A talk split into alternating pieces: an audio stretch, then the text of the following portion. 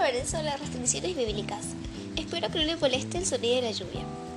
Bien, en Génesis se ven los aspectos bíblicos del tiempo, donde se presentan por primera vez las consideraciones generales del tiempo y luego se define una línea de tiempo específica para la duración de la vida luego de que ésta ha sido puesta sobre este planeta.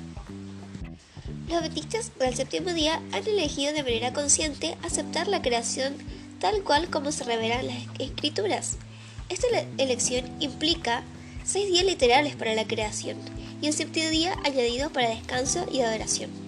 Hay una gran diferencia entre una semana y 600 millones de años para el desarrollo de la vida.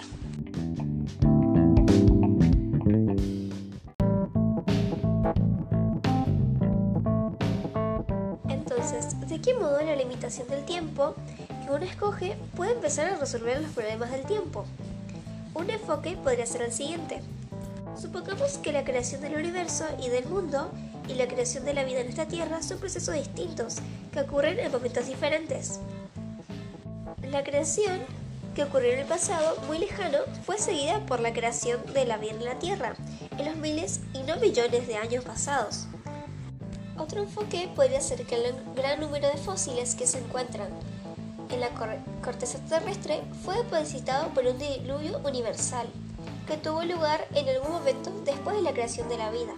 Aceptamos que el proceso principal de las genealogías dadas en Génesis fue más bien establecer la relación entre Dios y los seres humanos y preparar el escenario para la eventual llegada del Mesías, que fijar con precisión fecha de semana de la creación. Aceptemos como propósito que la semana de la creación del confirmar a Dios como creador y establecer el ciclo semanal, determinado firmemente del séptimo día como el sábado, un recordatorio de que Dios es nuestro creador.